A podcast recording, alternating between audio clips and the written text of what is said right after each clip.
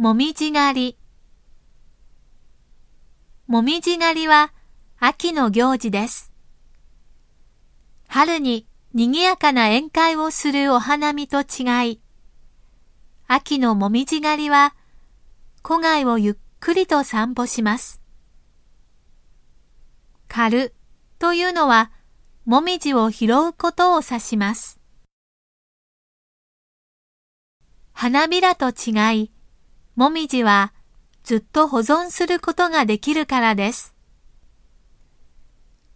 日本では秋になると湿度が高く、暑かった夏が急に涼しく澄んだ空気に変わります。